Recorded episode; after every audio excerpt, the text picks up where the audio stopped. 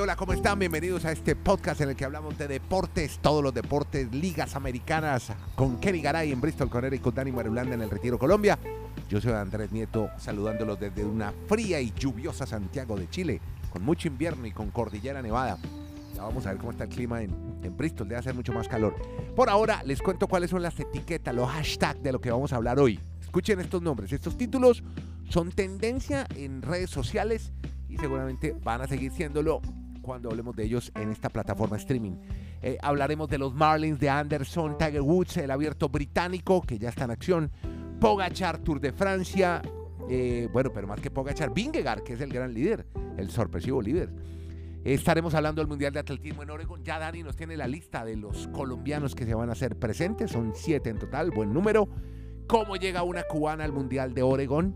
Estaremos contando historias de México, del flag football, de Britney Griner, cómo la apoyan sus compañeras, del Home Run Derby. Ya tiene Kenny Garay su historia en béisbol, pero empecemos hablando de lo que pasó en el Yankee Stadium, justamente en este episodio que logramos un 15 de julio, la noche del 14, una historia buenísima en Yankee Stadium, otra vez con dos colombianos que se destacan en ese escenario ante los poderosos Yankees de Nueva York. Y Dani nos cuenta la historia. Para empezar, hola Dani, ¿cómo le va, hombre? Hola, ¿qué más Andrés? Abrazos para Kenneth, para todos nuestros oyentes. Y exactamente, hagamos la claridad. Hoy es el episodio 793, no crean que estamos repitiendo uno anterior. No. Porque volvemos a hablar de Donovan Solano y de Reyber San Martín. Eso. Otra vez claves en la victoria de los Reds frente a los Yankees. Aunque hay que también ser muy claros que Reyber San Martín, a pesar de que oficialmente obtuvo la victoria, no tuvo tan buena actuación, porque incluso le pegaron un cuadrangular. Ay, Carpenter, el del mostacho, el popular del bigote llamativo en los Yankees, le pegó un cuadrangular con hombre en base y pues casi le iguala el juego a los Reds. Pero como mantuvo la ventaja y en ese momento pues habían tomado eh, la delantera del equipo de los Reds, oficialmente Reyber San Martín es el ganador del juego. De los tres juegos que ha ganado esta temporada, dos ha sido frente a los Yankees, las que ha logrado el colombiano de Cartagena, Reyber San Martín. Y Donovan Solano, el otro colombiano, él sí tuvo una muy buena actuación porque pegó el hit con que a la postre fue la carrera de la diferencia, la de la séptima carrera que tuvieron los rojos y que vencieron a los Yankees otra vez. Es impresionante que los Reds le ganen una serie a los Yankees, Yankees siendo el número uno de la Liga Americana y los rojos lejos, lejos en las posiciones de la Liga Nacional, son penúltimos.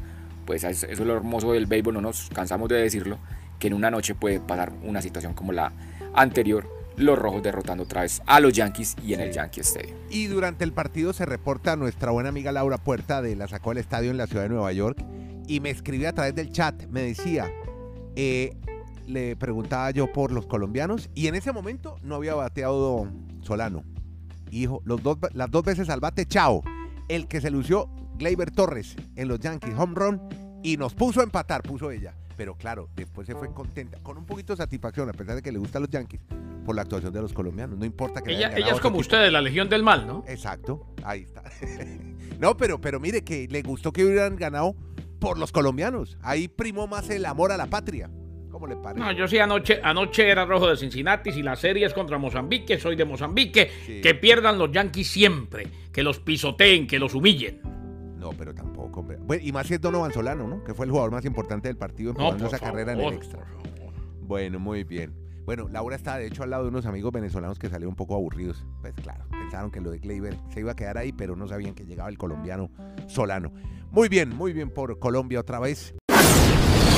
Este es el podcast. La sacó del estadio. Hombre, a propósito, Kenny, lo saludo a usted en Bristol, Connecticut, ¿Cómo le con más calorcito que en Santiago de Chile. Y cuénteme sobre el Home Run Derby, hombre. Usted tiene historias de Major League Baseball. ¿Cómo está? Don Andrés Nieto, un abrazote. ¿Cómo está ahí? eh, a usted desde Alaska hasta la Patagonia, desde Arica hasta Punta Arenas. sí, señor. Magallanes, equipo de segunda, equipo de Punta Arenas en Chile, Sí. volverá a la primera división. Una campaña de la sacó del estadio Podcast.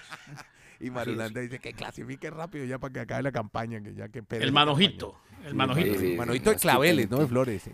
Inspirado en una canción. Manojito ¿no? de- Exacto, mano. Eso no es de Ismael Sí, Rivera, como de algo ahí- de salsa. de ahí claro, viene. manojito. Sí. Claro. Yo, yo ayer les iba a decir, pero por no alargarles el, por no alargar, alargarles el tema de Sí, Magallanes, porque que yo está no de aburrido se con el tema, ¿no?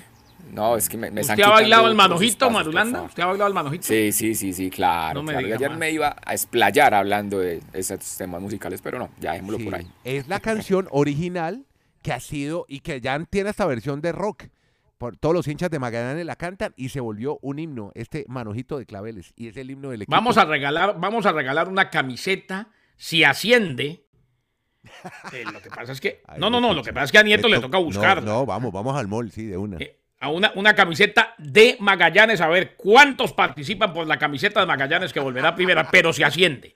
Si asciende, Bueno, si no, no. Eh, si No- no, no no. la voy a co- no Siete la peloteros. Oiga, no he comprado nunca una camiseta, mami, la voy a comprar para los auditores de este podcast. Me parece muy buena idea. Listo. Hombre, claro. Va No la compramos entre, entre todos. No, no, hágale, hágale, Eh, lo que sea. Y eh, así como alguna vez en, en la sacó de en la sacó del estadio, en firma ESPN, me tocó comprar y regalar una camiseta del Cúcuta. Ah, Y la regalé con mucho gusto, sobre todo porque yo no me la pongo. Es más, a mí no me sirve ni para lavar el carro. El negro ese. Bueno, Seis bueno. o siete peloteros Sí, buscarán evitar que mm, Pide Alonso logre alzarse con su tercer campeonato en el evento. Es que, a ver, Pide Alonso ha ganado los dos o dos de manera consecutiva. Se revelaron los enfrentamientos. Albert Pujols, Cody Seager, José Ramírez, Juan Soto, Julio Rodríguez, Kyle Schwarber, Ronald Acuña Jr. y claro, Pide Alonso, el dos veces campeón consecutivo de Home Derby, se enfrentarán para decidir el lunes quién será el monarca de los cuadrangulares. Así pues que, por un lado van a estar Alonso enfrentándose a Acuña Jr., por el lado derecho del cuadro, y Seager ante Rodríguez, y por el lado izquierdo, Schwarber ante Pujols y Soto ante Ramírez. Así será el derby de los honrones el próximo lunes. Vale la pena resaltar eh, que hay enfrentamientos como el de Albert Pujols y Kyle Schwarber que darán mucho de qué hablar. El gran favorito en este enfrentamiento, pues es definitivamente Schwarber y se enfrenta, valga la redundancia, a Albert Pujols, eh, el hombre que está en su último año y que nos está dejando los últimos tragos de su gran nivel pelotero, de su gran nivel beisbolístico. Bueno, mire lo que pasó ayer en Miami. Un tipo que había cometido un error defensivo, después se convirtió en un héroe. Marulanda complementa la historia. ¿De quién hablamos? Se trata Andrés de Brian Anderson, que es un jugador muy querido en Miami porque realmente le ha dado buenas temporadas a este equipo, pero ha tenido unas muy malas actuaciones en las últimas jornadas con los Marlins. Entonces, en la jornada anterior, era un partido que estaba dominado por el picheo. El juego lo estaba ganando Miami una carrera a cero. Esos juegos que tanto a Garay como a quien les habla nos encantan. Pero en esa octava entrada, Brian Anderson comete un error de fildeo, o sea, le pasa la bola debajo del guante y el equipo de los Piratas de Pittsburgh iguala el juego. La gente se va desolada, llega al dogout Brian Anderson, se sienta como cuando uno está en el colegio el niño regañado allá sin que nadie lo atienda. La imagen de la televisión le hace un primer plano al rostro, sus ojos rojos. O sea, yo nunca había visto una imagen tan desoladora, tristeza, meditabundo, cabizbajo. Yo no sé si pensaba, estoy haciendo Es muchas que también la- el, ¿será el- que voy el a perder mismo error, el mismo error infantil Sí. en dos series consecutivas costó hecho. un partido ante los Mets.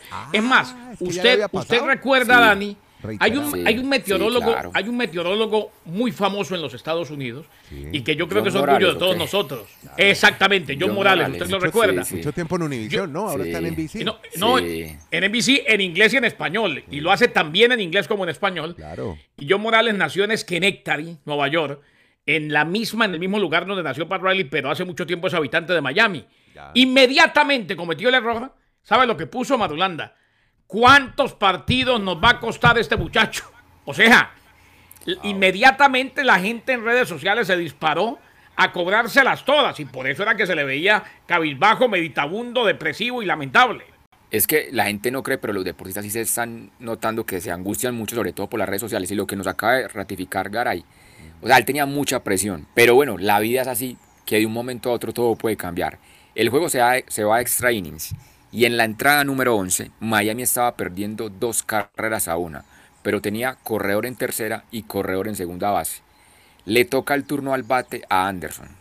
¿Cómo estaría de angustiado que cuando le hacen el primer lanzamiento, él mueve el brazo con el bate y él, él intenta de que el la bola le pegue en el brazo para que le den hit by pitch, bola. o sea, llegar a la exacto, llegar a la primera base por un golpe. Él sale para la primera base asegurando que lo había golpeado la bola. Van al video porque Pittsburgh reta la jugada y se dan cuenta que no tocó la bola, o sea que Ay, volvía la preocupación para Brian Anderson. O sea, él, él no sabía cómo... Y había Decir, pegado era la yo parte no de abajo del bate.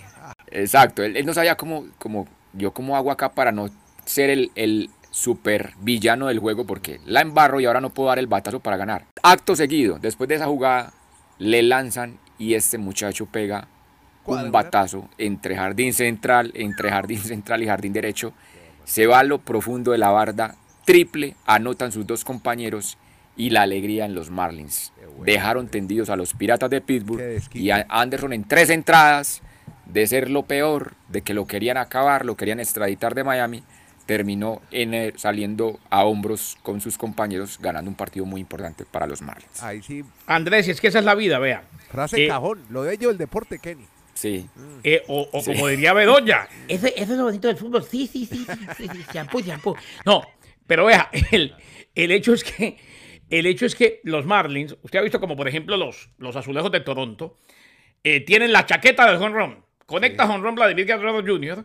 y cuando da la vuelta entera y llega home le ponen la chaqueta, una chaqueta que tiene varios parches y demás. sí. Lo- Los Marlins tienen Sí, el casco de fútbol americano Sí, de sí, los runs. Y todos le pegan en el casco. sí, Y sí. para los héroes, ayer se lo pusieron. Y la otra, me alegró muchísimo la actitud de Marulanda ayer. Vi un Marulanda positivo, un Marulanda que apoyó la causa hasta el final. Y Marulanda y yo, en el grupo de la Sacó del Estadio Podcast, le contamos a la gente, hicimos fiesta. Nieto nos ignoró olímpicamente. Resulta No, no, estaba en otra Que-. Estaría que viendo. sí, me- nos dimos estaba cuenta. viendo- estaba viendo Flying Disco. Bueno, siga. Ajá. Resulta que cuando cometió el error Anderson, Marulanda no- me puso ahí en el WhatsApp, o nos puso, ¡Garay! El juego más largo de la temporada. 4 horas, 17 minutos de sufrimiento. El béisbol es hermoso. ¿Qué podemos decir? Pierde un diente. Miggy Rojas. Termina con el pómulo reventado Hamilton. La cagada que se estaba metiendo Anderson y batea. ¡El hit ganador! ¡Chao! Claro, fue un partido larguísimo. Yo había hecho mis tareas de la mañana y estaba durmiendo la siesta porque narrábamos anoche eh, Summer League, la liga de verano de la NBA. Y, y dije, bueno, tengo que dormir la siesta en algún momento. Pero seguí viendo, seguí viendo. Y después del error dije, no duermo la siesta. Y más les vale que ganen. Terminaron ganando. Y me puse mi camiseta de los Sugar Kings y me fui a narrar con la camiseta de los Marlins. Eso, la- con la que vio el partido. La última vez que los vio. Con la misma ya, ya, ya lavada y planchada. Claro. Es que-. Andrés, el, el juego duró exactamente 4 horas 13 minutos. Ha sido el más largo en Miami en esta temporada. Y la gente dirá, pero venga, ese Garay y ese Marulanda es que no tienen nada que hacer en la vida. ¿Cómo se van a dedicar 4 horas 13 minutos a ver un juego? ¿A qué hora Lo que pasa es que el béisbol es tan interesante. Exacto, el, el béisbol es tan No, y el interesante. y el duelo de de picheo Colombia- más. Exacto, el, el partido empezó en hora de Colombia a las 11 y 10 de la mañana. Pues yo a esa hora me estaba organizando, entré al baño, empecé a ver el partido. Pues uno después va a la hora del almuerzo, mientras está almorzando, pues puedes poner el partido. Ahí por la Sales del ¿Qué almuerzo, significa me vas- estaba por- organizando? No, pues va- peinándose. y porque después tenía, Ah. claro, Claro. después iba a ir por mis sobrinos al colegio, voy en el celular siguiendo el partido. O sea, usted puede hacer muchas actividades mientras va, usted no tiene que estar loco, loco ahí pendiente minuto a minuto, sino que usted puede hacer muchas cosas. Entonces, imaginen en cuatro horas todo lo que puede hacer y sin embargo disfrutar o amargarse por el triunfo o por O la derrota de un equipo. Eso es el Y béisbol. yo sé que esto es en Sí, frío, sí, pero sí. esta noche Alcántara le va a repasar Puede ser. el mundo del béisbol a los Phillies de Filadelfia. Bueno, esperemos que sí. Bueno, vamos del béisbol y nos vamos ahora para el baloncesto porque sigue Garay con la historia de Britney Griner. Esta vez las compañeras de equipo que le dan su apoyo. ¿De qué forma, Kenny? Son las compañeras del equipo eh, ruso, Sí. mi estimado Andrés. Britney Griner, que sigue presa en Rusia, ofrecieron declaraciones de carácter eh, en comparecencia ante el tribunal. Dos miembros del equipo del club ruso de Britney Griner comparecieron como testigos y le dijeron al juez que ha sido una jugadora y ciudadana ejemplar durante sus seis temporadas en Rusia. Es que lleva seis y ha ganado en tres ocasiones el título. Se trata de Evgenia Belyakova, compañera de equipo. Ella juega en el equipo UMMC de Ekaterimburgo, Andrés. También Maxim Ryabok, gerente general del equipo, hablaron durante la breve sesión en la corte mientras que Greiner estaba sentada en la jaula de los acusados, no muy lejos. Se cree que su aparición es el primer contacto en persona que Greiner ha tenido con alguien que conoce, aparte de los abogados contratados para su caso, desde que fue arrestada el 17 de febrero. Por ejemplo, lo que dijo Valiakova, puedo decir que Britney siempre ha sido una muy buena compañera de equipo, así que mi papel aquí es simplemente estar con ella, apoyarla. La extrañamos mucho, extrañamos su energía. Estaba muy feliz para verla y espero que este juicio termine pronto y con un resultado positivo. Eh, están argumentando además los abogados que ella sí usa, pero eh, la marihuana o el cannabis eh, o el aceite de hachís, porque todos tienen componentes de cannabis, eh, lo utiliza de manera médica. En esta ocasión los rastros que se encontraron del aceite fue porque se descuidó al empacar. El objetivo de ella no era en ningún momento romper o violar ninguna ley. Eh, se ratificó que ella sufre de déficit de atención. Ya. Eh, como- con lo cual esta, esta sería una de las terapias Sí. eh, de marihuana medicinal para su condición. Ah, no sabía que servía Eh, para el cannabis para solucionar ese problema. Para lo que llaman en lo que llaman en Estados Unidos o en el mundo anglosajón, en el mundo de habla inglesa, Sí. ADHD, ¿no? Ya, vea. Eh, que ese défi- eh, déficit de atención, Sí, High Deficit Attention Disorder, desorden de atención. vea. Oiga, eh, si- sirve, sirve para tanto el cannabis medicinal. Ustedes han visto el comercial que están pasando en México. Me hace recordar acá en Colombia una, uno que fue mítico, el de Dolorán, que, todo le- que los dolores le tienen miedo a Dolorán. Sí. Ustedes han visto el de México, se llama marihuanol. Y ver los comentaristas, ustedes ven al perro Bermúdez anunciando marihuanol. ¿Ustedes alguna vez pensaron en la vida que eso iba a pasar? No, no, no, no, no. Marihuan- no, no. marihuanol para todos los dolores. No, bueno, la Vean, universidad vean no los partidos de solamente fútbol que- mexicano. Sí. Y como dice, marihuanol con el zambombazo. No, vea, el, el, el, es, es tanto lo que dice Dani que esta mañana, precisamente viendo noticias, la Universidad de New Haven, Andrés y Dani, En ¿eh? Connecticut. en Connecticut, ya ofrece un diplomado en comercialización de cannabis. Vea. Es que es un negocio muy grande. O sea, le están enseñando a la gente cómo entrar al negocio, cómo negociar cannabis ahora que es legal, inclusive de manera recreativa. Sí. Sí, Colombia pudo haber sido potencia y no, este, este gobierno no dejó. Bueno, pero no quiero meterle comentario político. Óigame. eh, Vea, ah, la, es, la, la- la- para, para ser preciso, Andrés, Sí. la enfermedad se llama, la condición de Britney Griner, Sí. Attention Deficit Hyperactivity Disorder. Ya. Hiperactividad, déficit de hiperactividad y atención. Le digo, mire, tiene iniciales y todo. Son T-D-A-H, T-D-A-H. No, es que estaba buscando un poco si hacía parte del espe- espectro autista y no, no hace parte. Pero algunos de los síntomas de estas condiciones son iguales. Es decir, que tener uno, una de estas, en este caso déficit de atención, puede aumentar el riesgo de tener autismo. Pero no es parte del espectro. Ey, aquí es ADHD, ADHD. Exacto. eh, claro, traducción de, de siglas en inglés. Exacto. Y no solamente eso, eh, lo tiene mucha gente, se lo diagnostica muy temprano y muchos de estos chicos en las escuelas de Estados Unidos y del mundo, sobre todo en países del primer mundo, eh, toman una sustancia llamada Ritalin, Ritalin, eh, que definitivamente marca una diferencia. A muchachos que tienen ese déficit de atención, que no se pueden concentrar en nada y una hiperactividad terrible, los hace, los hace eh, alumnos productivos.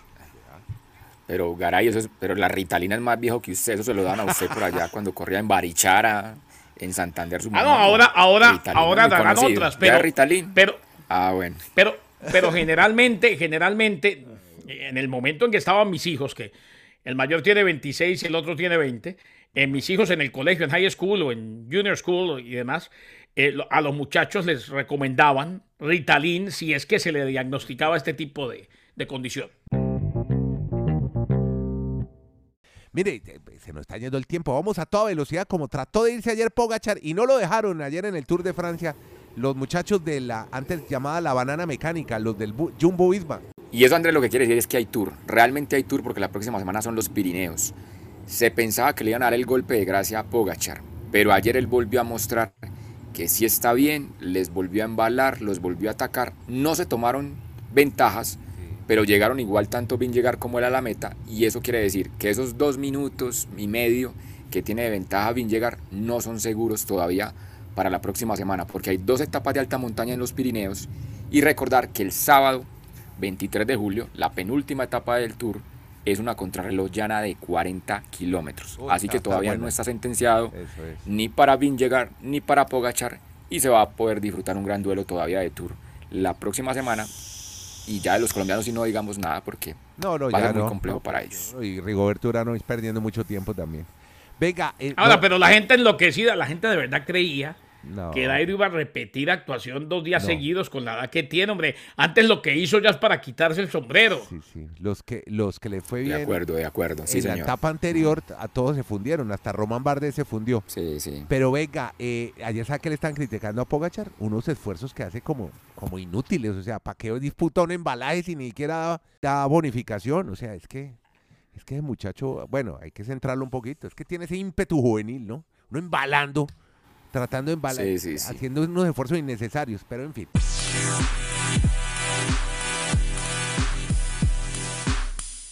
Tiger Woods No. anda en el duro terreno de San Andrews ya.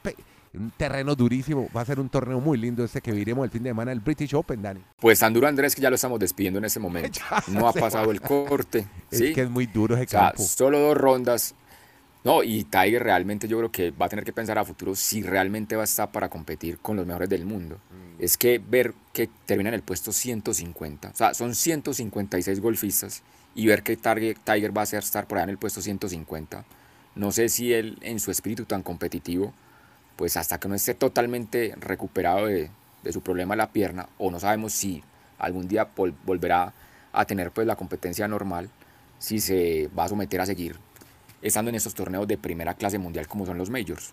Pues yo, la gente sí está emocionada de volver a ver al Tigre, lo que significa San Andrews, los 150 años de ese mítico campo de golf. Pero yo creo que generó más interacciones Tiger declarando el tema del golf que lo que pudo hacer como deportista en esta competencia en sus dos rondas. Y también lo último que mencionó fue lo de Greg Norman. También criticó a Greg Norman y le pareció muy bien que el PGA no lo haya invitado. Greg Norman, pues el australiano que también fue mítico, sobre El todo en- tiburón. en, el- en la década de los 90, el tiburón, él es el realmente presidente de- del Golf 54. Entonces Tiger ha dicho que muy bien que no lo hayan invitado a estas celebraciones de los 150 años del British Open por lo que está haciendo con la gente. No, el, ap- del el apóstol. Woods, pues. Ah, ok. Sí, se volvió el apóstol Wood, El apóstol Woods. según Garay.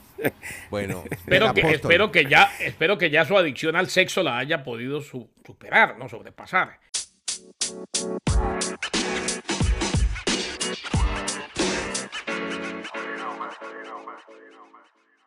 Garay, a usted le encanta este tema. Eh, llega un cubano, una delegación deportiva a los Estados Unidos, ¿y qué puede pasar? No, no se quedan. ¿Qué pasó? Antes se, antes se quedaban con más facilidad porque antes existía la piel, la, la ley, mejor, la ley Sí. pie seco, pie mojado, ¿no? Pero todavía se quedan y los legalizan. Bueno, ¿y qué pasó, Dani? ¿No sabían que se les podía volar una cubana en el Mundial de Atletismo en Oregon? No, pues, pues eso no es noticia, ¿cierto? Todos, todos estaban pendientes de Pero cuál fuera el eso, primero si que todos sabíamos cómo no la cuidaron. Pero, pero lo más llamativo es que no sé quién generó el itinerario de viaje de Cuba hasta Oregon, al estado en el Pacífico de los Estados Unidos, haciendo una escala en Miami. Si a un cubano le dan la opción de hacer una escala en el aeropuerto de Miami, ¿cuándo dirán? No, yo ya me quedo acá. Y eso hizo una chica de apenas 19 años, que es una gran sensación a futuro para, la, para el atletismo. ¿Se llama? ¿Cómo llama La, ella? la gran promesa de la jabalina en Cuba. La gran Sí. promesa de la jabalina en Cuba, ella se llama Giselena Balar. Solo 19 años, se escapó en el aeropuerto internacional de. Miami. No la, no la volvieron a ver, pues obviamente desertó de la concentración de los cubanos que se están dirigiendo, se estaban dirigiendo ya camino a Oregon porque desde este día arranca el Mundial de Atletismo. Veremos cuántas más de esas historias aparecerán a lo largo de estos nueve días que los cubanos están compitiendo en territorio de los Estados Unidos. ¿Y cuándo y qué Pero día a Andrea, ¿a usted corre? no le pare, no- pero Andrea, ¿a usted no le pare, a Andrea, ¿a usted no le pare muy curioso? Si me dan la papaya de hacer una escala en el aeropuerto de Miami, Sí. con Da, yo- todas las pero yo le facilidades digo que una tienen los cosa, Dani. llegar a Miami, ¿no? Pero Dani, históricamente, históricamente, o sea, a uno le Sí. parece que es muy difícil desertar, ¿no? Eh, pero, Sí. pero estos muchachos cuando están en cualquier país, es- si se quieren ir de verdad se van. ¿eh? No es que no es que los correteen ni nada por el estilo. Lo que pasa es que no todos pueden desertar en cierta y determinada situación, ¿no? Pero, pero por ejemplo, recuerdo cuando, cuando se hizo un torneo de la CONCACAF en Tampa. Usted lo debe recordar bien también, Dani. eh, la final o, o la próxima Sí, fase del torneo sí. de fútbol era en California y, y llegaron nueve. Creo que jugó con 10 Cuba ese partido y sin suplentes. Porque de Tampa Sí, se fueron como seis. Bueno, eh, ¿a qué Pero día, es, que, qué hora? pero es que el caso, pero es que, el- pero es que el, el caso de esta chica, esta chica ya había competido aquí en Colombia, estuvo en el, en el Mundial de Atletismo Sub-20 el año pasado. Había estado, por ejemplo, en otra competencia fuera de Cuba. Lo que pasa es que yo insisto, si le dan esa gran oportunidad de estar en Miami con toda la comunidad cubana de Miami, pues, ¿cómo no se va a quedar? No, vez. aprovecha. Pero bueno. Giselena Balar. Claro, bueno, claro. aquí la, óigame, eh, quería preguntarle por, por eh, bueno, eh, Antonio Sí. Zambrano, ¿qué día, qué horas corre nuestra esperanza colombiana en los 400 metros lisos en el Mundial de Atletismo? ¿Ese es el ecuatoriano? Andrés No, este es colombiano, colombiano, colombiano, de, Ba- de Barranquilla. ¿Dónde vive? ¿El dónde vive? No, pues trabaja en Ecuador, vive en Ecuador. Ah. ¿Por qué? Trabaja No, pero es que, pero, pero, pero, Pero- tiene subsidio Pero de venga, Ecuador pero venga, también, venga, ¿o antes, no? pero venga, antes, antes de que entren ustedes al debate, lo más triste es que nos vamos a quedar sin él. No, no viajó, va a correr, no, no corre, Ah. ¿por qué? Cuente. No va, no ¿Por corre. qué? Es, es No increíble corre que no corra, él. no, no creo. ¿Por qué no? No, no corre él ni corre Lorena Arenas. O sea, los dos medallistas que tuvimos el año pasado en Tokio, ambos argumentan lesiones.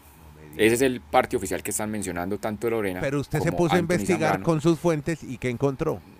No, lo, lo de Lorena es real, ella está afectada entonces en la parte de, de lesión. Lo de Zambrano, él ha tenido algunas situaciones muy complejas acá en Colombia porque tampoco estuvo en los bolivarianos que se disputaron hace pocos días por una, una argumenta, pues un argumento de, de temas de dinero. Como que él quería de lesión, tener ¿no? algo... Sí, de lesión. Y supuestamente él está argumentando ahora que no va al Mundial por la, les- la lesión. Entonces, las dos grandes figuras del atletismo de Colombia no están en Oregón. Hay otros siete competidores del país, de Colombia. Veremos cómo le va. Tal vez el más importante es Eider Arevalo, que ha sido pues, ganador obviamente de medalla en los mundiales en, en la modalidad de kilómetros, de 35 kilómetros marcha. Con él va a estar también Mauricio Alexander Ortegón, Carlos Andrés San Martín, Melisa González de las Mujeres, Jennifer Laritza Rodríguez y Diego Juan Pinzón. Son solo siete los atletas de Colombia que van a estar en este mundial. Podcast La Sacó del Estadio. En Twitter, arroba La Sacó Podcast.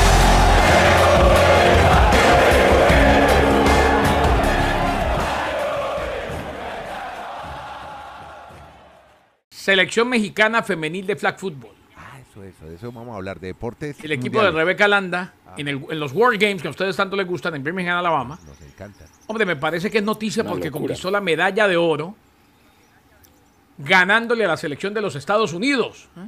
México que le había ganado a. Japón, a Brasil, a Italia. Pasaron por encima de Francia. También le ganaron a Panamá. Bueno, eh, ronda preliminar, lógico, lo de, lo de las victorias ante Japón, ante Brasil y ante Italia. Y en cuartos de final le ganaron a Francia, luego a Panamá y ahora a los Estados Unidos. Gran triunfo, y no se nos olvide que este flag football, inclusive ahora la NFL, madulando atento, va a presentar un compacto extendido, un compacto muy completo, de las dos finales, la de hombres y la de mujeres, de este torneo de los World Games, de flag football, de fútbol bandera, fútbol cinta, como lo dicen muchos, porque se quiere incluir en el programa olímpico de los de Los Ángeles, los del 2028. Sí, para, para allá van. Incluso NFL Network ha estado tan pendiente que toda la semana tuvo cobertura con periodistas y hasta con jugadores de la NFL en, esta, en este evento de, de los World Games. Y, el, y ese deporte, Andrés Kennedy Oyente, es tan popular en Estados Unidos, en México mejor. El tochito, ellos le dicen tochito al, al flag football. Es como decir en Colombia el, el fútbol de salón. Se ve en todos los barrios, en todas las placas deportivas que la gente juega microfútbol, fútbol de salón. Como usted le quiera decir, así es en, así es en México. La gente tiene una pasión por, por el flag football, llamándolo tochito, el popular Bueno, tochito, y muy bien por las mexicanas y México. Rebeca Es más, amiga. Es más, la NFL, el, el programa tiene nombre, Dani, Andrés. Sí. Eh, la, la NFL y la International Federation of Flag Football anunciaron la sociedad denominada Visión 28, Visión Tocho, o tu 8, Sí. eh, que tiene por objetivo lograr la inclusión del flag football en el programa olímpico de Los Ángeles Ah, 2028. qué buena noticia, hombre. Bueno, Así que se vaya preparando, exacto. por ejemplo, Santiago Hernández Pájaro, que le va a tocar especializarse en flag football. Claro. No, Bueno. y, y, Andrés Nieto, Andrés Nieto, el, el podcast la sacó el Estadio Dios mediante Juegos Olímpicos 2028 en Los Ángeles con todas las figuras de la NFL viendo flag football, Tochito. Qué bueno. Vea, y yo el Tochito los quiero llevar al Flying Disco porque hay un equipo de Colombia que ya le Sí. ganó a, atención, Japón. El Le disco ganó a. Francia y le acaba de ganar a Australia. Y ahora se enfrenta al ganador Mm. entre Canadá y Estados Unidos y podría llegar a la final. Un equipo. Es que. Es que no, estoy impresionado con estos muchachos de Colombia. Qué Sí. campañón el que han hecho en el anteriormente conocido Ultimate, hoy Flying Disco. Búsquelo, además los partidos son Usted me dice- a través de la página usted- web. Muy buen equipo. Ajá. Usted me dice ahora, usted me dice ahora, usted me dice disco volador y yo me imagino el gato volador. El disco El volador. gato volador. El Oye, ¿y ¿sabe quién lo dirige? El Un pelado volador. además muy que, que anda de sombrero volteado, Moore, que además lleva mucho tiempo con estos pelados del Flying Disco, usted lo debe Sí. conocer, Dani. Un tipo además que habla Moore está ahí todavía. Sí, sigue, es el Moore coach. Es el increíble, coach. Es que en mi casa por estos días están Esteban y Nati, mis mi familia por el lado de Katy, y ellos fueron de ese equipo. Entonces, claro, Ah, me bueno. tienen aquí viendo. Es que Moore. Moore, Moore, Moore- Moore es un muchacho que se entregó de lleno a su increíbilidad hasta donde ha llegado. Aquí en Colombia, específicamente en Medellín, en una alcaldía, pues un alcalde, les hizo una cancha en un barrio muy popular, que es el barrio Castilla, donde nació René Higuita, el futbolista. Y esa cancha la destinaron para hacer la sede oficial del rugby y en esa época del Ultimate. O sea, el disco volador. Eso es. Siempre hubo polémicas entre ellos porque le daban un pedacito de la cancha a los del Ultimate, a los del disco volador. Y, Pero vea, todo y lo hay que varios pelados de la muchachos. comuna jugando ahí, de Castilla. Muy bien por ellos. Sí, claro. y eso los queremos destacar ahora. Qué, qué esfuerzo y qué maravilla. ¿No hay equipo colombiano de flag football, Marulanda? Eh, esos torneos que tienen acá los hombres que juegan pues con protecciones y con las reglas aparentemente de, de fútbol americano, tienen las mujeres jugando fútbol flag. Las mujeres sí lo juegan, pero no sé los hombres. Bueno. Bueno. Muchachos, gracias. Gracias a Kenny en Bristol, Dani en el Retiro, Nieto Molina de Santiago. Hacemos este podcast un poquito más extenso hoy porque tienen el fin de semana, no hay mucho trabajo.